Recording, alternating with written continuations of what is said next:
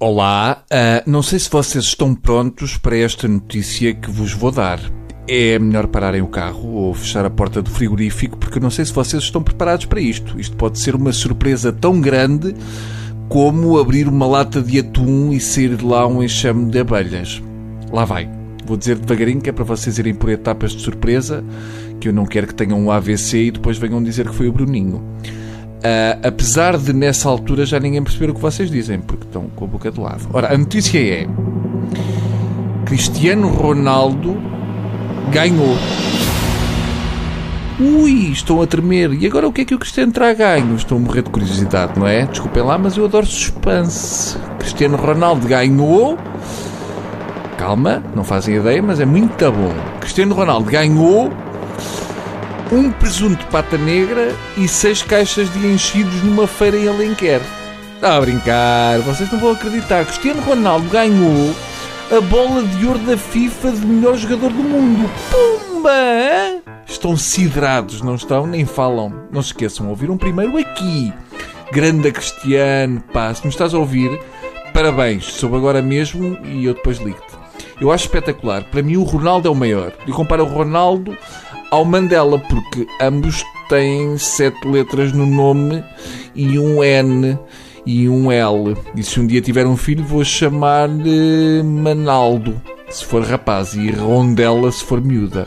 Entretanto, uh, diz por aí que Carlos Queiroz votou em Messi e nos broa de mel. A verdade é que isso não é verdade. Aquilo lá no Irão é um voto coletivo e eles votam no Messi porque no Irão votar em homens bonitos é considerado homossexualidade e é punido com 60 vergastadas no esófago, dadas pelo lado de dentro.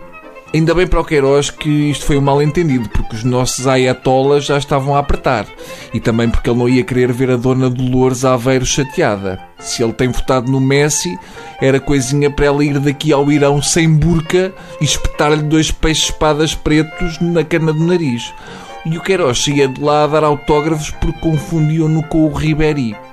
Deve ser espetacular ganhar duas bolas de ouro. Eu, se tivesse uma, havia de atirar várias vezes para o quintal do vizinho, só para chatear e mostrar a minha superioridade. É pá, desculpe, atire-me aí a minha bola, se faz favor. É essa de ouro que aí está, ali ao pé do galinheiro, com uma galinha a estrebuchar por baixo. Se eu tivesse duas bolas de ouro, bem, então aí levava-as a passear. Íamos a Fátima, com duas bolas grandes de cera, agradecer as bolas de ouro. Levava quatro bolas a Fátima vá lá, levava sete bolas a Fátima porque levava uma bola de Berlim para comer no caminho. Ah, baralheiros não foi? Por um segundo pensaram: o Bruno é mau a matemática ou tem um passageiro a mais no elevador? Nunca apanhou o Bruno em falta. Vocês já que andam há tempo que chego para saber isso. Eu adorava ter duas bolas de ouro. Comprava uma lareira para pôr por baixo e aquilo ficava espetacular. Três é que já não dá jeito nenhum. Três bolas de ouro deviam dar direito a poder trocar por umas chuteiras de platina para o mais pequeno. Ou por um balneário de prata. Eu não acredito que não haja jogador moderno de futebol que não sonhe com um balneário de prata e uma piscina em inox. Portanto, deixo aqui a sugestão à FIFA. E se quando chegarem estiver fria, aqueçam ali um minuto no micro-ondas, tá? Adeus! Que sinais marcaram o andamento do dia? Porque é que Barroselas está no mapa?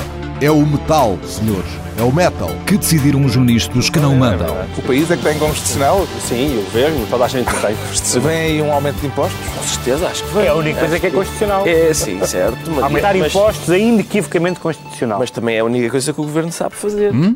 Que novas experiências saíram do tubo de ensaio? Desta vez foram 13-0. Até o busto da República votou contra. Foi um gangbang do Tribunal Constitucional no governo. Os programas da TSF estão disponíveis em podcast logo após a transmissão. Hum? Para escutar o que quer, quando e quantas vezes quiser. Está aqui uma boa notícia. Subscrição gratuita em tsf.pt/podcast. Tudo o que se passa, passa na TSF.